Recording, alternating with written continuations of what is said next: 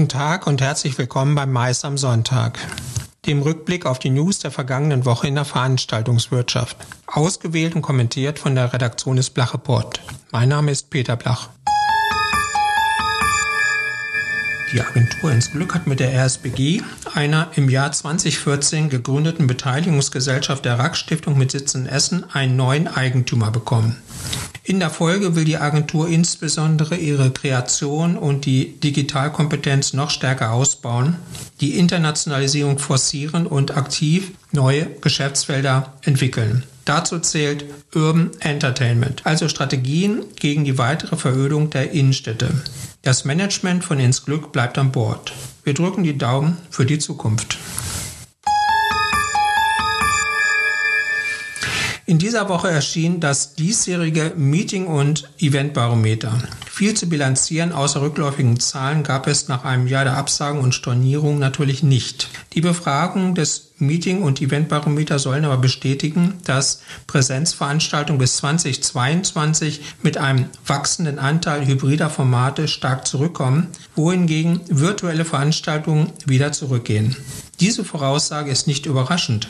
Als Studienergebnis muss man das aber eher der Kategorie dürftig und nichtssagend zuordnen. Sorry, das war nichts. Bitte setzen. So, und jetzt wird es schwierig, zumindest inhaltlich. Der Vorstand des Pharmab empfiehlt seinen Mitgliedern eine Neuerfindung mit neuer Struktur, neuem Namen und einer, so die Pressemitteilung, umfassenden Öffnung. Demnach soll das Pharmab, was ja ursprünglich für Fachverband Messe- und Ausstellungsbau stand, nun FED Doppelpunkt werden. Das wiederum steht inhaltlich für Forward, also vorwärts, und kennzeichnet im wahren Leben bisher die alte Sozi-Postille von 1876. Großer Respekt für diese Namensfindung. Eine Herleitung gibt es auch. Vor dem Hintergrund des Lockdowns, den daraus resultierenden Konsequenzen für die Branche und mangelndem politischem Einfluss, Frage, warum eigentlich, müsse etwas Neues entstehen. Eine Institution, die die sechstgrößte Branche gegenüber Bund und Ländern als Schlüsselwirtschaftssektor repräsentiert. Aha, und dafür muss beim Namen das Schlachtrost der Sozialdemokratie geschlachtet werden. Armes Tier. Oder geht es eigentlich um was anderes?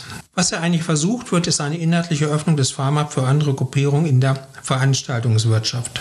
Mit neuem Namen und viel Brimborium.